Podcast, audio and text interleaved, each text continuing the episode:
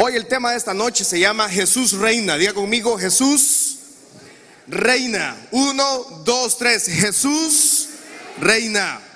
Amén. ¿Quién dice amén esta noche a eso? Que Jesucristo reina, hermanos. Jesús reina en nuestros corazones. En el mundo no reina todavía. En el mundo reina el espíritu contrario. Y usted que tal vez, ¿cómo es eso, pastor? Sí. Jesús reina en sus hijos, los que le han aceptado. Es que la gente dice, hay un cliché por ahí popular que dice, es que todos somos hijos de Dios. Negativo. No todos son hijos de Dios. Todos somos criaturas. Pero hijos solo aquel que recibe a quién? A Cristo. Jesús reina en nuestros corazones, pero el mundo ahora mismo está dirigido por fuerzas de maldad. Las fuerzas ocultas, fuerzas satánicas, fuerzas demoníacas, fuerzas de mal, fuerzas de muerte, de hambruna, de pobreza, de corrupción, de guerra. Esas son las fuerzas que dominan el mundo. Pero esa fuerza que domina el mundo no nos domina a nosotros.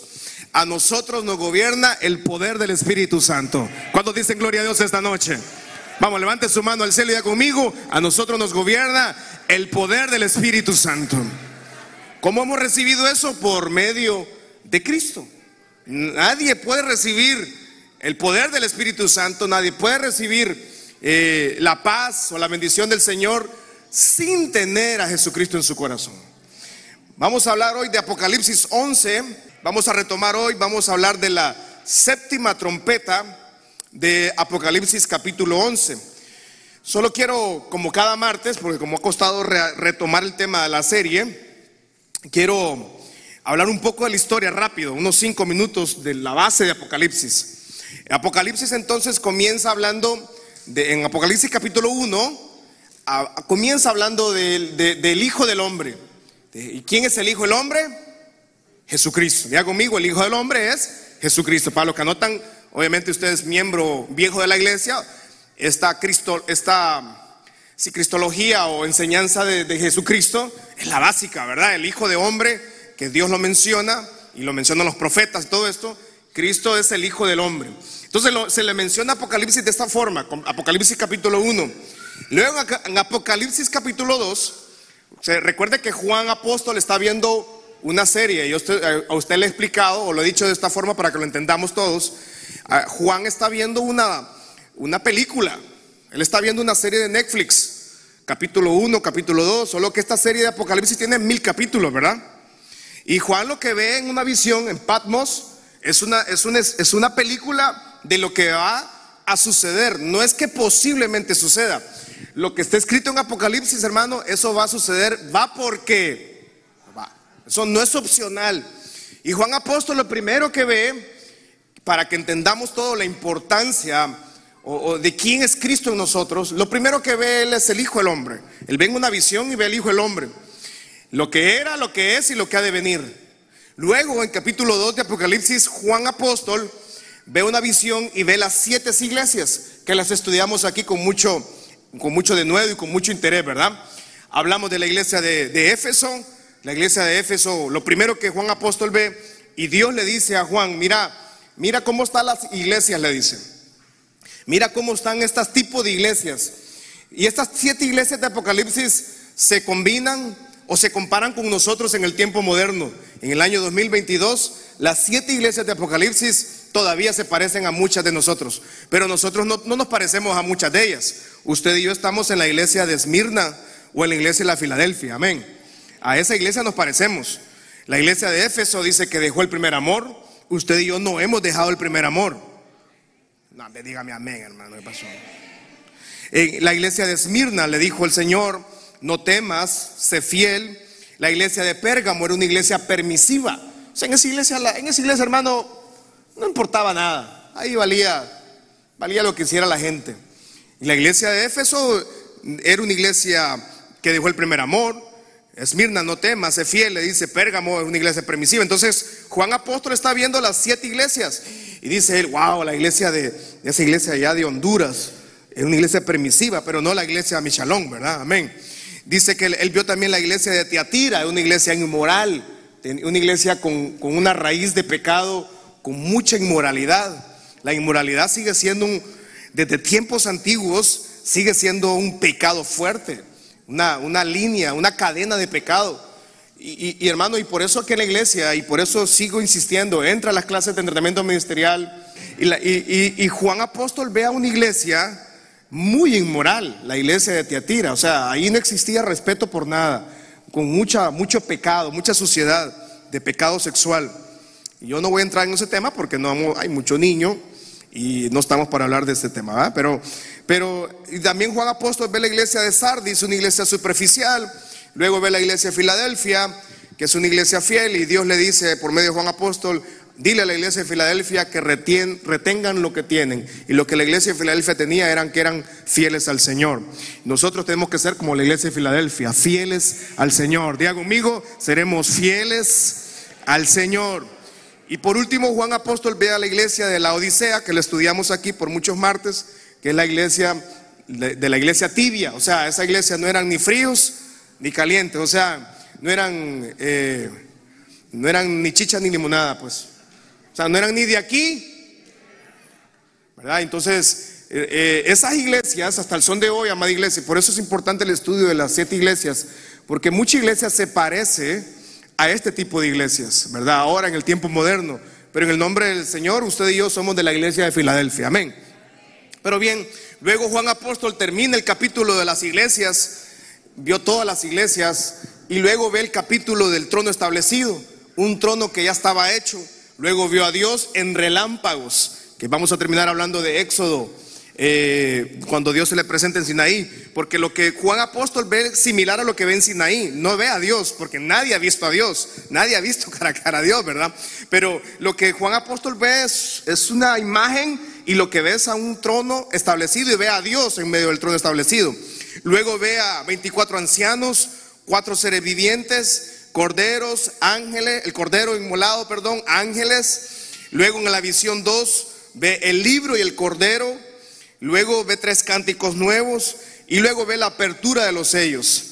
La apertura de los sellos, y por eso es importante el tema de Apocalipsis, porque solo Cristo, Jesucristo, fue el único que pudo abrir los sellos. El mismo que, murió en la cruz del Calvario, el mismo que fue eh, puesto en una tumba, el mismo que resucitó al tercer día, ese Cristo es el que estamos hablando de Apocalipsis. ¿Y sabe qué es lo maravilloso?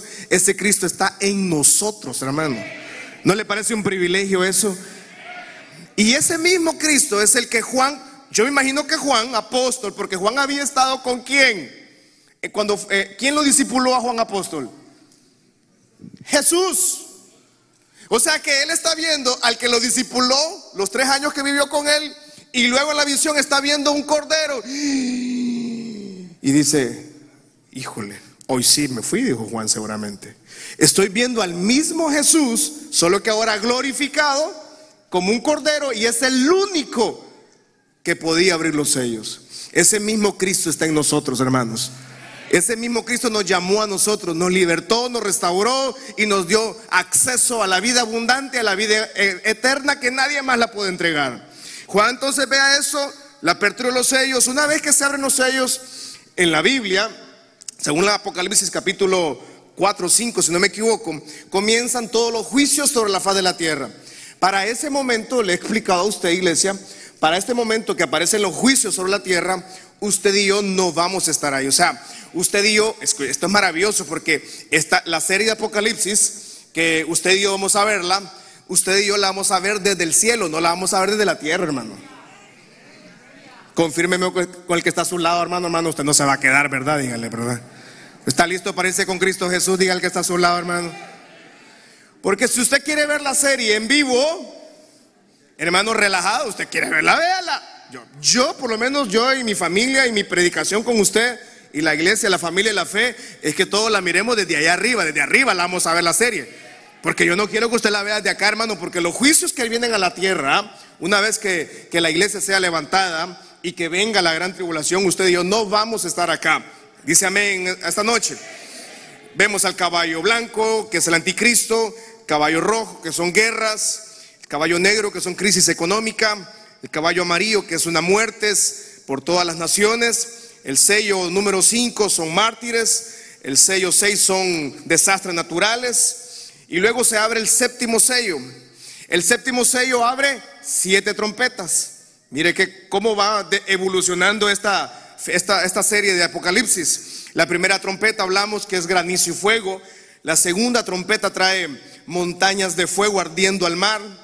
Eh, la tercera trompeta son estrellas de fuego que caen sobre los ríos. O sea, se van a contaminar los mares y se van a contaminar los ríos de las naciones también. Eh, en la serie, en el trompeta número 4, encontramos un desorden en los horarios, en las zonas de horarios. El día se va a volver más largo, la noche se va a volver más corta. Es un desorden en todas las horas, las horas del día y la noche. En la trompeta número 5 encontramos que caen unos demonios, millones de demonios sobre la tierra.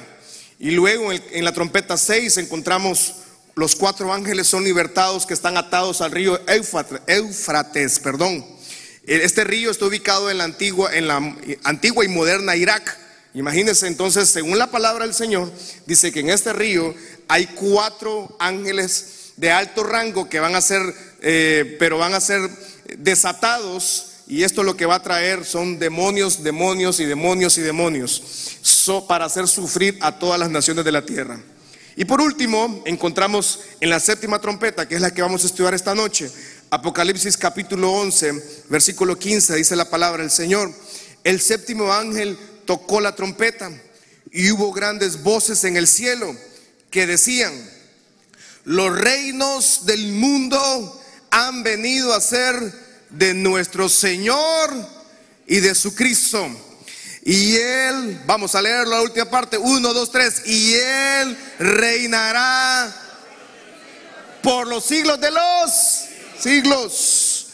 Dios controla en ese momento totalmente las naciones de la tierra. Según Apocalipsis 11:15 dice que hubo grandes voces en el cielo y decían, los reinos del mundo han venido a ser de nuestro Señor. Por eso es que él explicaba al inicio que los reinos del mundo en este momento no son controlados porque Dios, la gente dice, no, pero es que el Evangelio, Dios es un Dios autoritario, o la gente, si me convierto a Cristo, tengo que dejar de hacer muchas cosas, de ninguna manera. De hecho, la, la vida cristiana, Dios nos llama a la libertad de pensamiento, Dios nos llama a la libertad de decisión, Dios nos deja escoger literalmente qué es lo que queremos. Las demás religiones del mundo tiene que cumplir sus requisitos para lograr que esa deidad inventada por la mano humana pueda recibir la bendición de esa deidad. Nosotros no necesitamos tener requisitos, nosotros necesitamos a Cristo Jesús en nuestro corazón. ¿No le parece maravilloso? Pero dice la palabra entonces que una vez que vinieron los juicios, se abrieron los sellos, sonaron las trompetas y llegamos a la séptima trompeta, encontramos que en ese momento las naciones están debilitadas porque hay crisis, hay guerras, la gran tribulación está en su apogeo, está fuerte, está difícil, pero todavía no ha venido el castigo de Dios. Lo que está pasando en Apocalipsis 11 es que los juicios le está viniendo parcialmente. Una vez que pasemos la séptima trompeta, los castigos son a nivel mundial. O sea, nadie se va a poder salvar, en otras palabras, del castigo de la mano de Dios. Los reinos del mundo han venido a ser de nuestro Señor y de su Cristo. Y Él reinará por los siglos de los siglos. En otras palabras, amada iglesia, Cristo reinará por los siglos de los siglos. Eso no es algo que tal vez va a suceder o que posiblemente va a suceder. Cristo reinará por los siglos de los siglos. ¿Y sabe qué es lo maravilloso? Usted y yo estaremos con Él en ese momento. Dice amén esta noche. Se anuncia la llegada de un rey. En ese momento que se está anunciando la llegada de un rey, no hay marcha atrás. No hay vuelta atrás. No es opcional. Cuando toca la séptima trompeta, el rey ha tomado control sobre el mundo, sobre el planeta entero. De acá en adelante entonces los juicios comienzan a ser totalmente de destrucción. Una vez que arranca esta séptima trompeta, comienzan a ser de destrucción. Apocalipsis capítulo 10, 7 al 11 dice, sino que en los días de la voz del séptimo ángel, cuando él comience a tocar la trompeta, el misterio de Dios se consumará, como él lo anunció a sus siervos los profetas. La voz que oí del cielo habló otra vez conmigo y le dijo a Juan, apóstol, Juan, ve y toma el librito que está abierto en la mano del ángel, que está en pie sobre el mar y sobre la tierra. Y fui, dice Juan, fui al ángel diciéndole que me diese el librito y él me dijo, toma, cómelo y te amargará el vientre, pero en tu boca será dulce como la miel. Entonces tomé el librito de la mano del ángel y lo comí y era dulce en mi boca como la miel. Pero cuando lo hube comido, dice que su vientre recibió amargura. Y él me dijo, lo leemos uno, dos, tres. Y él me dijo, es necesario que profetices otra vez. Vamos a leerlo, no lo escuché. Uno, dos, tres. Es necesario que profetices otra vez sobre muchos naciones, lengua y reyes. Casa Michalón, es necesario que sigamos predicando la palabra del Señor sobre todos los pueblos, naciones, lenguas y reyes. ¿Alguien dice amén en esta noche? Levante su mano al cielo y diga conmigo, es necesario, dígalo fuerte, es necesario que sigamos predicando la palabra del Señor. Y sé, interesantemente, para llegar a ese momento, Juan tiene que recibir una orden profética. le dice, come ese libro. Y cuando lo comas vas a recibir en tu paladar dulce, pero en tu vientre será amargo. O sea, porque lo, lo que incluía el mensaje del libro es juicio. Lo que incluía ese librito que se está comiendo espiritualmente, Juan Apóstol, eh, eh, eh, en su entrada, en su boca, se iba a sentir dulce pero en su vientre iba a ser amargo, porque los castigos van a ser amargos sobre las naciones de la tierra.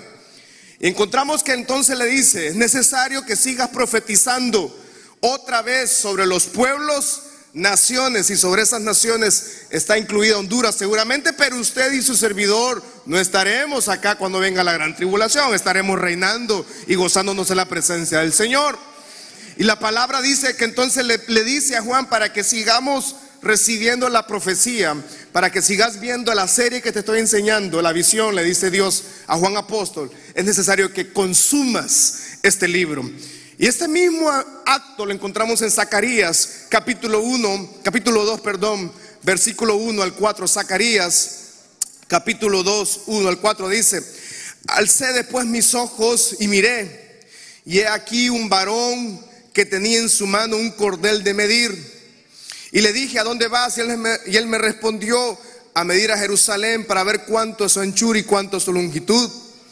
Y aquí, aquel ángel que hablaba conmigo y otro ángel le salió al encuentro y le dijo, corre, diciendo, sin muros será habitada Jerusalén a causa de la multitud de hombres y de ganado en medio de ellas. Vamos al versículo 5, permítame buscar aquí mi en mi Biblia, porque quiero recalcar algo acá. Pero Zacarías estamos hablando, hermanos, que él está entrando a una profecía que le está pidiendo Dios a Zacarías que profetice. Y Zacarías encuentra también que lo que él tiene que consumir, el mensaje en primera instancia iba a ser tranquilo, luego iba a ser una tragedia total para su vida. Encontramos en Zacarías entonces, permítame que estoy todavía que quiero recalcar algo. Encontramos que él le está dando una misión el Señor de profetizar sobre Jerusalén y le dice que profetice sobre Jerusalén. Le dice que tiene que dar una profecía que no era la profecía que muchas veces estamos esperando usted y yo, una profecía alegre, una profecía de que mañana nos va a ir bien. Era una profecía de juicio. Y el, mismo juicio que Zacarías dio sobre Jerusalén es el mismo juicio que Juan está diciendo sobre las naciones. Ese mismo mensaje, sobre todo, nos toca a usted y a mí seguirlo predicando. El Evangelio de Jesucristo no es juicio sobre las naciones. El Evangelio de Jesucristo que usted y yo pregonamos es vida y vida eterna. El Evangelio de Jesucristo que usted y yo pregonamos trae libertad, trae restauración. Pero cuando la profecía que Juan está recibiendo y que Zacarías recibe muchos siglos atrás, era juicio sobre las naciones. Pero Jesucristo no trajo juicio sobre las naciones. Él vino a darnos vida y vida en abundancia. Pero la gente rechaza el mensaje de Jesús. En tiempo de gracia, en tiempo de bendición, la gente sigue rechazando a Jesucristo. La gente sigue negando a Jesucristo.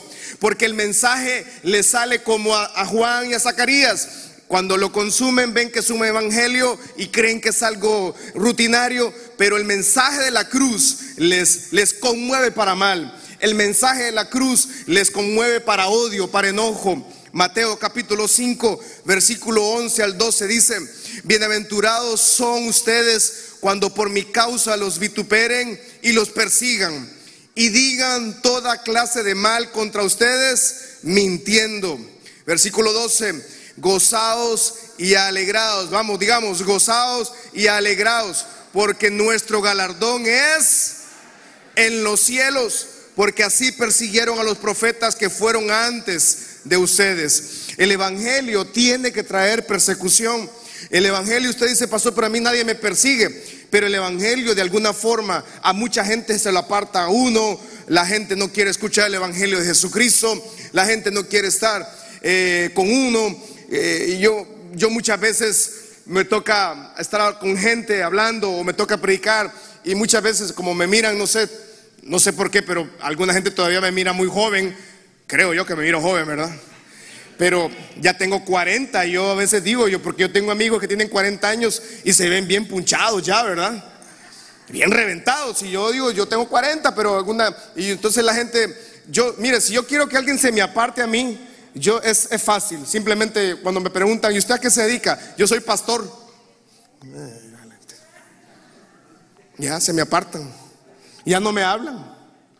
O sea, por la causa de Cristo, no sé, porque yo no les he hecho nada, ¿verdad? Pero por la causa de Cristo, según Mateo, a nosotros, nosotros vamos a ser rechazados por la gente. Por la causa de Cristo, dice, según Mateo 5:11, vamos a ser perseguidos. ¿Qué significa esta, esta, esta, persecución? No es una persecución como en el tiempo antiguo, de ninguna manera, porque no estamos en el tiempo antiguo. Pero sin embargo, la gente se va a ahuyentar de usted, la gente no le, va a criticar, la gente va a decir: Este hasta loco, este se hizo aleluya, este se hizo aleluya, este se hizo. ¿Qué otra palabra dicen? Se hizo cristino, dicen, ¿verdad? Fanático, o le gusta mucho a la gente decirnos fanáticos. Estos están locos, estos, que, que cantan, estos que gritan. Bienaventurados son, dice, cuando por mi causa ustedes sean vituperados, sean burlados, en otras palabras. Si usted, amada iglesia, pero si usted hace tiempo nadie le ha dicho nada a usted porque usted es cristiano, preocúpese entonces, hermano. Si usted ya días nadie se ha burlado de usted, hermano, estamos mal. Porque la Biblia dice que vamos a ser perseguidos. Y una forma sencilla de, de que usted, la gente lo quiere ignorar, o la gente, usted piensa, este está, loco. Mire, usted agarre su red social y publique ahí, Cristo les ama. Y ya todo el mundo lo va, este está loco. Inmediatamente la gente va a comenzar a ahuyentarse. Pero ese mensaje es lo que pasó a Juan y le pasó a Zacarías.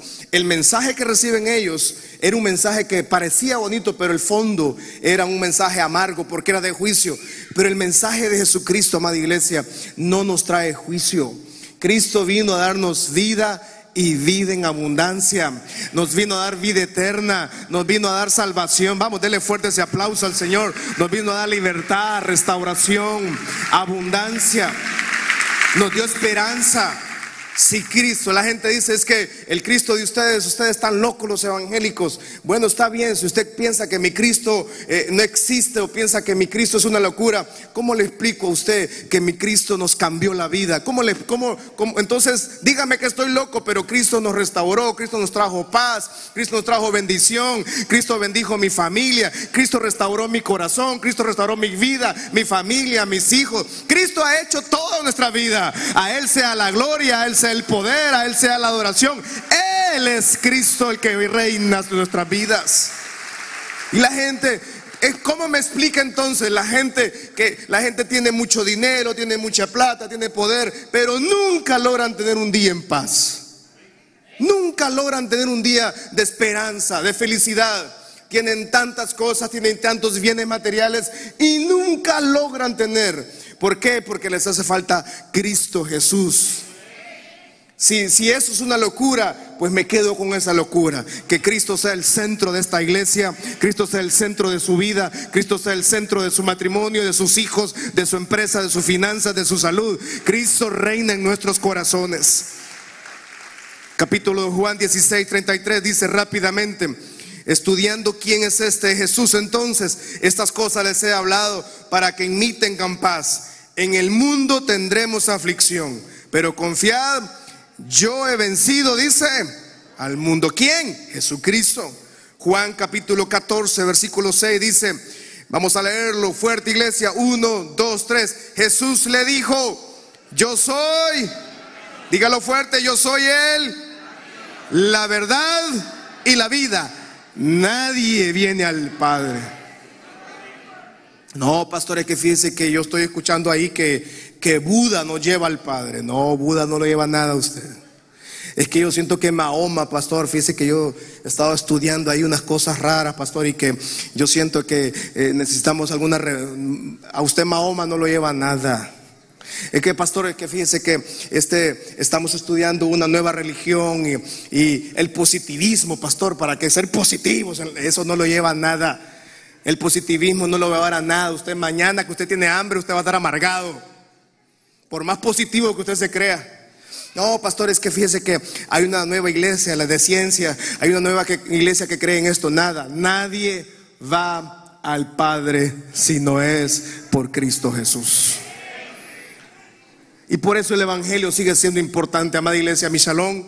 Yo le invito a usted que sigamos predicando el poderoso mensaje de Jesucristo. Porque nadie va al Padre si no es por Cristo. Asegúrese, asegurémonos todos que nuestra familia tenga Cristo Jesús.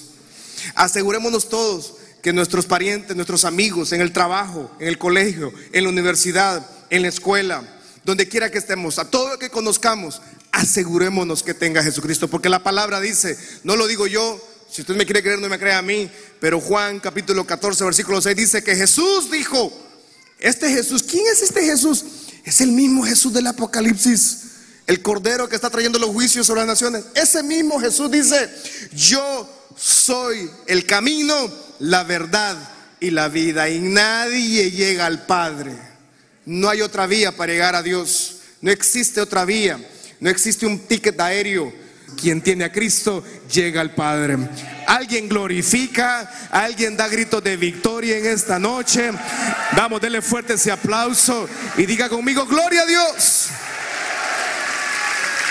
Hechos capítulo 4, versículo 12 dice, Hechos, en ningún otro hay salvación, porque no hay otro nombre bajo el cielo dado a los hombres en que podamos ser salvos. No, yo, yo, pastor, es que yo voy a ser salvo porque yo soy, a mí me gustan sus predicaciones. No, hermano, no, yo no. Por mí usted no puede y yo aquí soy un servidor del Señor. No, pastor, es que fíjense que podemos ser salvos porque yo sirvo en la iglesia. No, en ningún otro nombre hay salvación. Solo en Jesucristo hay salvación.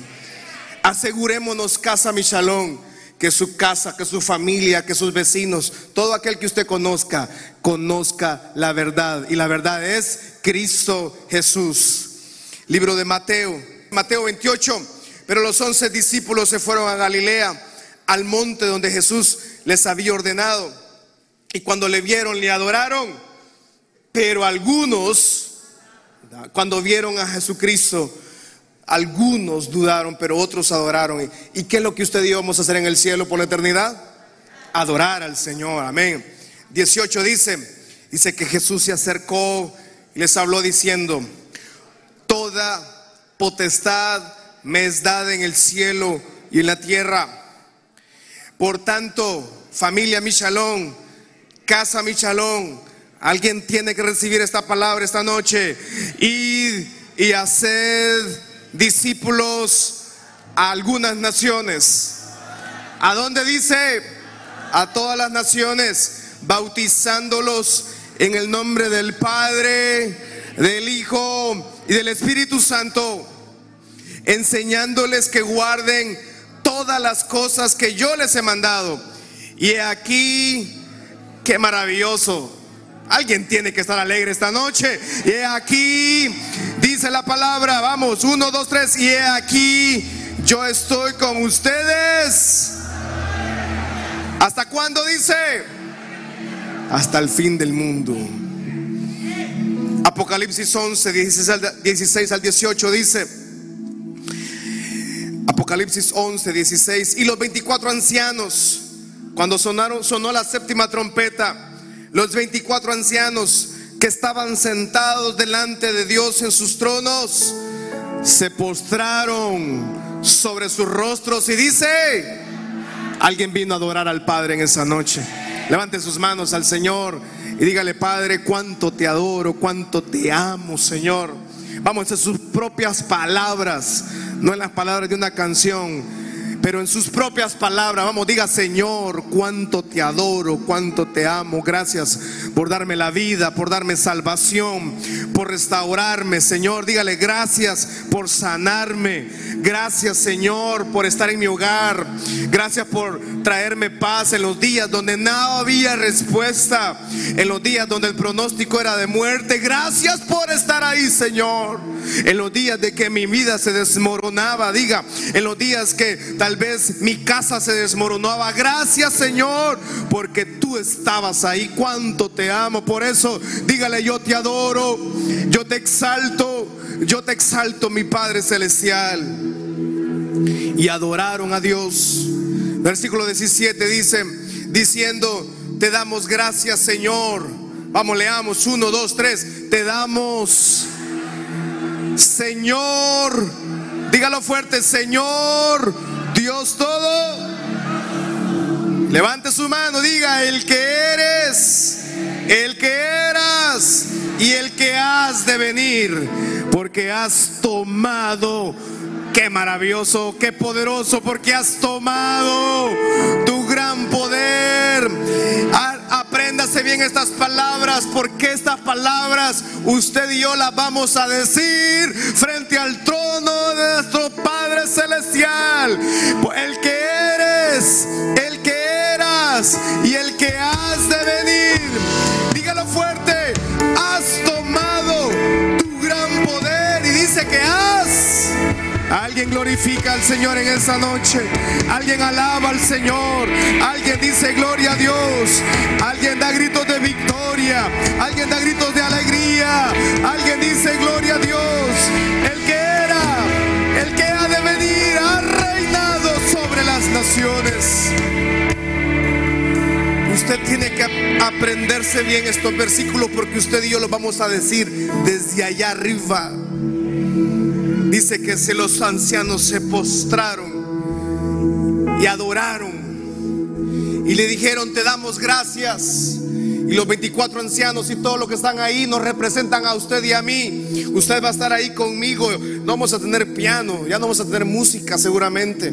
Pero vamos a estar ahí en el trono, amada iglesia no lo digo yo, lo dice la palabra del Señor. Y si Apocalipsis y Juan Apóstol lo vio en la visión y lo escribió y lo dejó para usted y para mí, nos dice que eso va a suceder. No es algo que posiblemente, no es que tal vez, es algo totalmente seguro que Jesucristo reinará sobre las naciones. Él reinará sobre las naciones. El mismo Cristo que fue crucificado, el mismo Cristo que fue ofendido, humillado y bajado de esa cruz, puesto en la tumba. La muerte no pudo detener a Cristo. Resucitó al tercer día, volvió a casa del Padre. Ese mismo Cristo está en nosotros, está en su vida, está en su corazón. Ese mismo Cristo, según Apocalipsis 11, dice,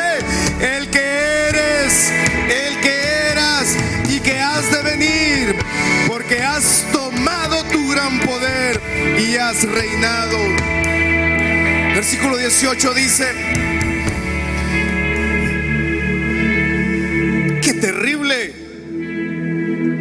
Jesucristo está reinando y las naciones, usted y yo estamos viendo y estamos adorando al Señor allá.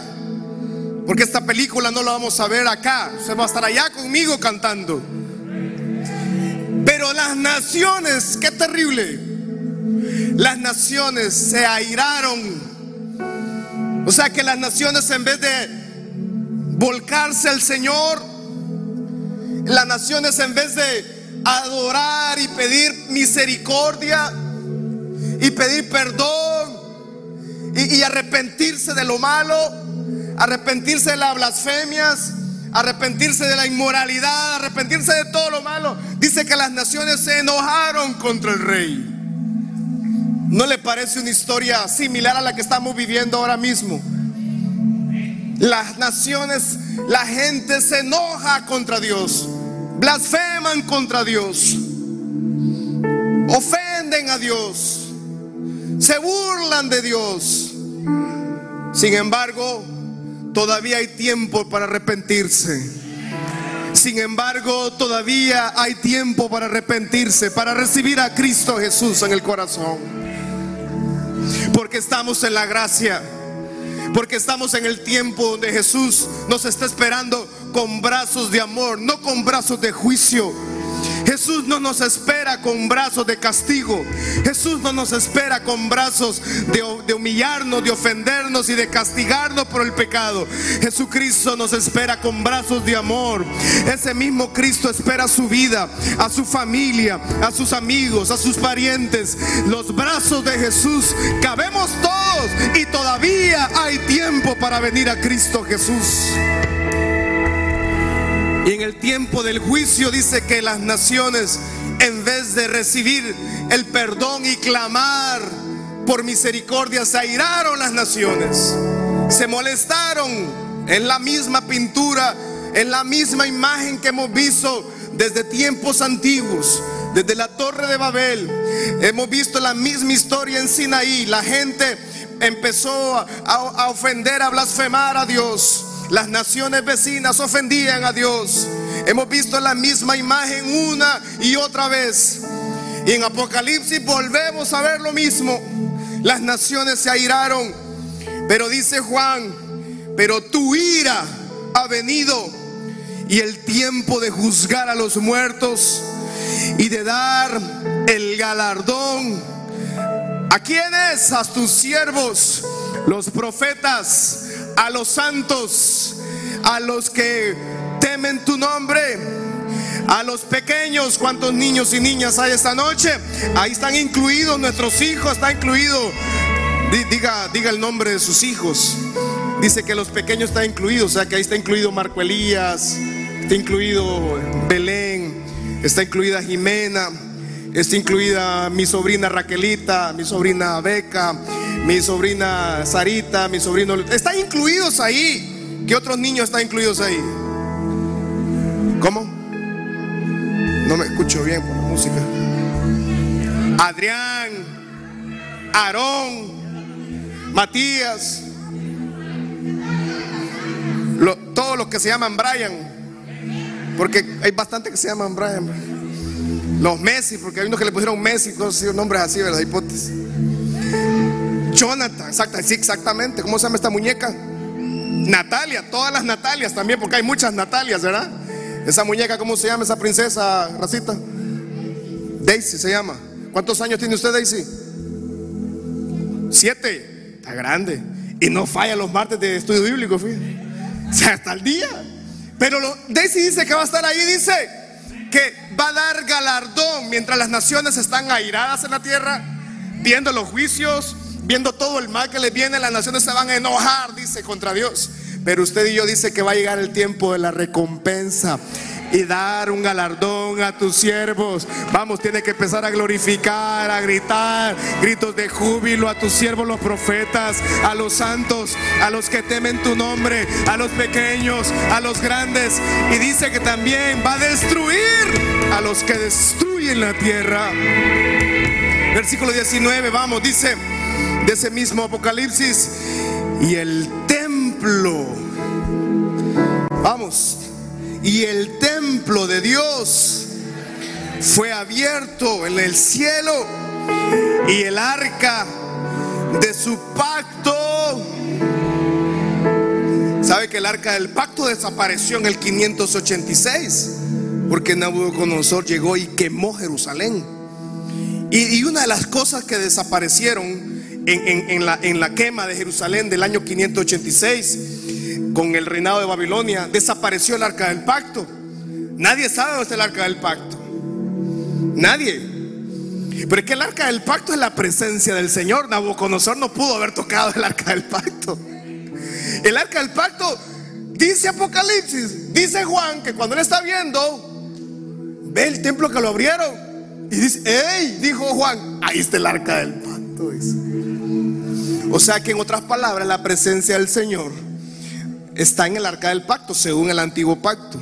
Pero ahora en el cielo el templo va a ser abierto para que usted y yo entremos a gozarnos. Y no solo eso, dice que el arca, el vino el arca del, o sea, usted, nosotros hablamos del arca del pacto y, ay, sí, el arca del pacto, pastor. Pero Juan Apóstol, para el, para el, para el israelita, el judío, el arca del pacto es el arca del pacto. Para usted, para mí es importante, sí. Pero para nosotros la presencia del Señor no se quedó en el arca del pacto. La presencia del Señor está en nosotros. Él vino a ser morada en nosotros, dice la palabra, ¿sí o no? Pero Juan lo escribió y dice, hey, abrieron el templo, dice. Imagínense ese día, dice Juan, el templo se abrió y el arca del pacto se veía en el templo. Hubo relámpagos, voces, truenos, terremoto y grande granizo. ¿Para qué se va a abrir el templo? Para que usted y yo nos gocemos en la presencia del Señor. ¿Cuántos van a glorificar el nombre del Señor en esta noche? En los próximos segundos, su manto de amor viene sobre nosotros esta noche. Vamos, alce sus manos al cielo y con un corazón de expectante, expectativa al Señor, deje que ese manto de gloria venga sobre su vida esa noche. Ese Cristo que restaura, ese Cristo nos espera con brazos de amor. Yo le pido en el nombre poderoso, con el nombre el cual todo, toda rodilla se doblará y todo, toda lengua confesará que Jesucristo es el Rey. Sobre ese nombre yo pido, Señor, que tú tengas misericordia de nuestras vidas. Tú ten misericordia. Te pido que tengas misericordia, Señor aparte de nosotros el camino del mal, que aparte de nosotros todo pecado, toda maldición, todo mal pensamiento, toda palabra de blasfemia, quítala de nuestras vidas, Señor.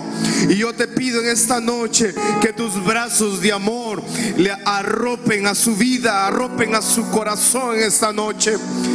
Yo puedo ver al Padre abrazándose a mucho esta noche. Ese abrazo le recuerda a usted que Él está en control, que no le ha tomado por sorpresa su situación. A nuestro Padre Celestial no le ha tomado por sorpresa su dolor, su tragedia, su pérdida. A, nuestro Padre Celestial no le ha tomado por sorpresa los problemas, el dolor de su casa. El Padre le dice en esta noche, yo he estado y estoy y seguiré en control de tu. Esos brazos no son brazos de, ju- de juicio, no son un brazo de castigo, no es un brazo que viene a traerte dolor. El Padre dice, yo he estado contigo y estaré contigo hasta el fin del mundo, hasta el fin de tus días en esta tierra. Porque yo soy tu Padre, yo te redimí, yo te di vida, yo te restauré, dice el Señor. Yo te levanto de las cenizas, yo te levanto de la pobreza, de la enfermedad, yo te levanto de las peores historias, dice el Padre. Yo te levanto en esa noche, no para gloria tuya, sino para que mi nombre sea glorificado. Dios envió a su Hijo unigénito, a su único Hijo, a morir por usted y por mí, por nuestros pecados. A usted y a mí nos tocaba estar en la cruz del Calvario. A usted y a mí nos tocaba pagar nuestro mal proceder, nuestro mal camino. Pero Cristo tomó su lugar, tomó mi lugar y nos compró con su sangre preciosa nos transformó, nos da la oportunidad de venir a Él y que nuestra vida sea totalmente restaurada. Casa Michalón, yo le imploro en esta noche que Jesús sea entronado en su corazón, que el Padre Celestial haga habitación en su casa y que pueda usted vivir la manifestación de su poder y de su gloria. Que usted pueda vivir bajo esa gloria, bajo ese poder. Que usted pueda experimentar el poder de Cristo Jesús. Ese mismo Cristo Jesús, ese mismo Jesucristo que será el que traerá juicio sobre las naciones, ahora le dice, eres mi hijo, yo te compré, te compré dos veces, mi sangre en la del Calvario. Compró su vida, compró mi vida, la vida de mi familia, la vida de mis padres, ese mismo Cristo quiere restaurar su vida. Ese mismo Cristo, esos brazos de amor, le recuerda que va a restaurar y su historia será contada la gloria de Dios. Su historia no será contada como historia de muerte, de tragedia, de fracaso. Su historia, familia Michelot, será contada con la sangre del Cordero. Será contada como historia de amor, historia de bendición. Solo Cristo puede tomar nuestra vida de las profundidades del dolor. Solo Cristo puede tomar nuestra vida de las profundidades de la tragedia, de las profundidades de las maldiciones. Solo Cristo puede traernos de las profundidades de la inmoralidad, de la blasfemia. Solo Cristo puede cambiar el corazón del hombre. Ese mismo Cristo nos ha restaurado. Ese mismo Cristo, Casa Michalón, este año 2022, le lleva a experimentar el corazón del Padre.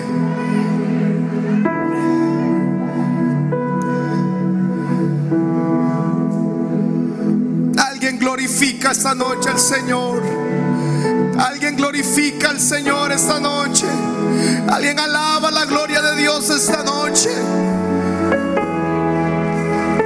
Es bueno, eres grande, eres maravilloso, eres poderoso. Vamos en sus propias palabras. Dígale gracias Señor. Eres grande, eres poderoso, eres mi Padre Celestial.